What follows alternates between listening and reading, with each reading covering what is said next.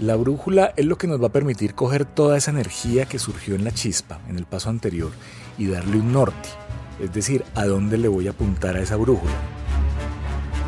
Caracol Podcast presenta El arte de la guerra publicitaria con el profesor Lobsan Salguero. Segunda temporada. La ruta del guerrero. Hola, ¿cómo están? Mi nombre es Lobsan Salguero Barrera. Esto es el podcast El arte de la guerra publicitaria, segunda temporada, La ruta del guerrero. Y veníamos de hablar de este momento hermoso que es la chispa, hermoso y doloroso, por cierto, que es la chispa. Hablábamos de la potencia, de ese primer pensamiento, de la potencia de la idea. Y en ese punto hay una cosa que es bien importante y en lo que muchos se equivocan, no nos equivocamos, porque yo también me he equivocado mil veces allí, es que esa potencia o esa primera idea a veces se embolata. Y más adelante lo verán cuando hablemos de, la parte de la estrategia como tal. Y van a, a ver cómo ese proceso entre el idear y el hacer es la clave, finalmente. No solamente basta tener buenas ideas, sino ponerlas en marcha. Y precisamente el primer paso después de tener esa gran idea es la brújula la brújula entendiendo cómo, eh, cómo afino y cómo comienzo mi, proceso, cómo me preparo para ese proceso. Porque recordemos que estamos en esta metáfora del guerrero, que es el guerrero que, bueno, tuvo como su, su gran bendición en el, primer e, episodio y en este segundo episodio dice, bueno, listo, ya estoy, pero ya casi entusiasmadísimo con el tema, ¿para dónde pego? ¿Cuál es el camino? Y si ese guerrero no tiene el camino claro, pues la chispa se va a perder. Igual pasa con los proyectos o con los negocios. Si tienes una buena idea y no la ejecutas, queda en una buena idea y ya, ahí termina. Entonces, de eso vamos a hablar en este episodio, ¿sí? De la brújula. Y ya nos vamos a meter a profundidad y vamos a explorar todo lo que hay alrededor de ella. ¿Vale? Episodio 14. La brújula.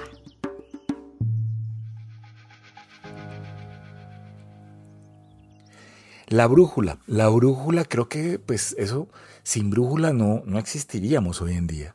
Sin esa posibilidad de encontrar el norte, pues, y el magnetismo, y ver cómo la Tierra tenía su propia energía, que es la que hace que las brújulas se muevan, se llama magnetismo también, ¿no?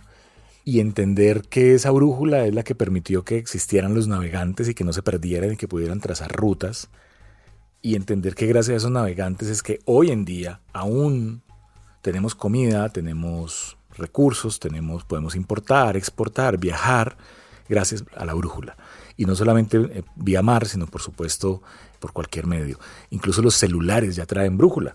Muchos celulares traen la aplicación de la brújula. Se utiliza pues para todos los, los mapas de carretera, etcétera, etcétera. Pero en este caso, la brújula es lo que nos va a permitir coger toda esa energía que surgió en la chispa, en el paso anterior, y darle un norte. Es decir, a dónde le voy a apuntar a esa brújula. Y esa brújula tiene dos posibilidades. Una, que la dirección hacia donde se va a apuntar venga de alguien de afuera que nos diga usted tiene que irse por ahí o ese es su camino. Es una opción. Y la otra, que sea yo quien decida ese camino, cuál va a ser. Si yo me pongo a disposición de la otra persona y tomo esa ruta que me está ordenando, pues finalmente mi labor se concreta en ejecutar es decir, hacer bien el camino porque ya alguien tomó, se tomó el trabajo, tomó el riesgo de pensar hacia dónde nos vamos a dirigir. Y está bien. Muchas veces hay que separar de cargos o hay que separar de personas, tanto lo táctico como lo estratégico. De hecho, es muy raro encontrar a alguien que sea bueno en, en el pensar y en el hacer. Eso no es tan, tan, tan frecuente. El segundo escenario es cuando soy yo quien tiene que definir por dónde voy a coger, cuál va a ser mi camino. Y allí se vuelve fundamental entender que la brújula apunta a un norte definido, pero que es el entorno y el poder, que decíamos de la energía de la Tierra, lo que hace que esa brújula tenga esa dirección. Y cuando yo hablo de la Tierra, en términos de mercadeo, estoy hablando del mercado. A lo que me refiero es que la brújula me orienta en el mercado. Luego entonces yo debo conocer el mercado porque si no lo conozco, no voy a saber para dónde me está orientando la brújula. Y esto genera un reto importante porque hay mucha gente que no conoce su mercado, que eso es un pecado. Incluso hay mucha gente que no conoce su consumidor, que ese es un pecado más grande todavía. Entonces, en este punto, después de que ya está, digamos, como esa primera etapa, hay que definir el norte a partir de investigación y de definición, pues como en qué estamos. Importantísimo definir el consumidor, muy, muy importante para no tener luego dolores de cabeza. Y luego hay que entender algo ya en la metodología, y es que mm, muchas veces queremos hacer todas las cosas ya. Queremos que todo salga ya, tener el negocio ya, tener el proyecto ya, que todo salga, que todo tra, tra, tra, tra, tra, tra, tra, porque eso nos enseña la sociedad. A ser rápidos, a ser muy eficientes, a, ser perfectos, a bueno, en fin. Y en ese proceso se genera mucha angustia, se genera mucho estrés, mucha frustración. Hay gente que abandona proyectos muy bellos porque no pudo con la atención que se autoimpuso en la primera etapa o en cualquiera. Porque es una tensión autoimpuesta, finalmente. Entonces, allí hay que pensar en que fácilmente si uno piensa solo en el proyecto grande se puede abrumar, puede ser mucha información o mucha responsabilidad en un solo momento. La recomendación allí es que los proyectos y las tareas hay que fragmentarlas, hay que partirlas en pedazos chiquitos. Es decir, un proyecto necesita un presupuesto, una persona responsable o un equipo responsable y un cronograma. El cronograma es el que te dice como cuándo es, cuándo hay que entregarlo, cuándo debe estar listo. Ese cronograma te va a dar una cantidad de tiempo X, digamos un año. Entonces, ¿qué es lo que vas a hacer? Vas a coger ese año y las tareas del año y las vas a dividir en dos. Primer semestre, segundo semestre. Después de que hagas la tarea de dividirla en dos, vas a dividir cada semestre en seis o en tres, como te sea más fácil. Depende del tamaño del proyecto. Y así lo vas reduciendo hasta que te quede la tarea de la semana. ¿Qué debo hacer esta semana para que el proyecto funcione? Tengo que hacer esto. Punto. No más. Y eso se reduce a una tarea por día. Hay unas tareas por día que hay que llevar a cabo para que las cosas se den. Y eso podría llegar a ser un correo. Eso podría llegar a ser un, mensaje por WhatsApp. Eso podría llegar a ser una llamada. No más. Entonces ese gran macroproyecto en el que estás metido, metida, se reduce a un mensaje o a una llamada, pero hay que hacer el trabajo de fragmentarlo. Y a esto le llamamos pasos de bebé. Y esos pasos de bebé son los que te permiten luego dar saltos de gigante.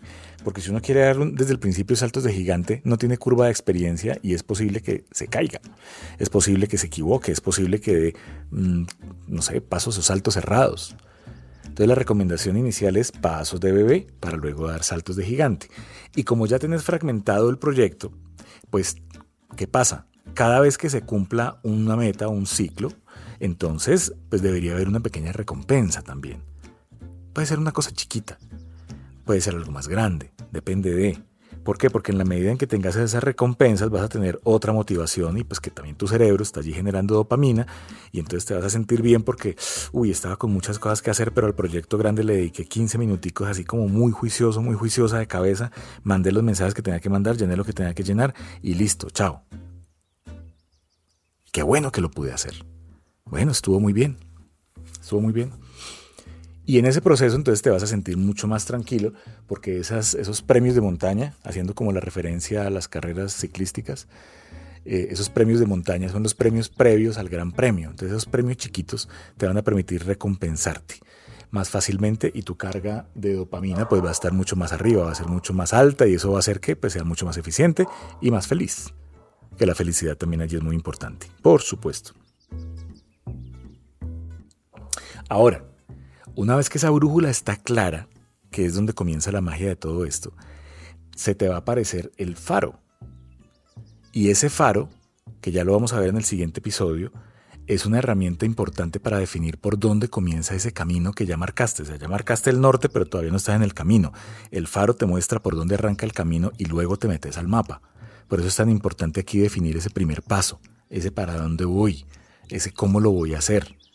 Porque esto te va a dar la tranquilidad de que en los siguientes pasos no van a ser tan tortuosos o no deberían serlo por lo menos y a partir de eso pues hacer el camino, hacer el proceso. Eso básicamente es lo que te va a permitir hacer la brújula que nace desde la chispa, que no nos puede olvidar que viene desde la chispa. Y pues eso era lo que te quería contar sobre la brújula.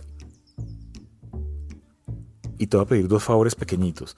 El primero es, todas las plataformas de podcast tienen la posibilidad de, hacer una evaluación, una carita, una, estrellita. Te agradecería tu evaluación si es positiva, si es negativa, no importa. Por supuesto que es importante siempre escucharte.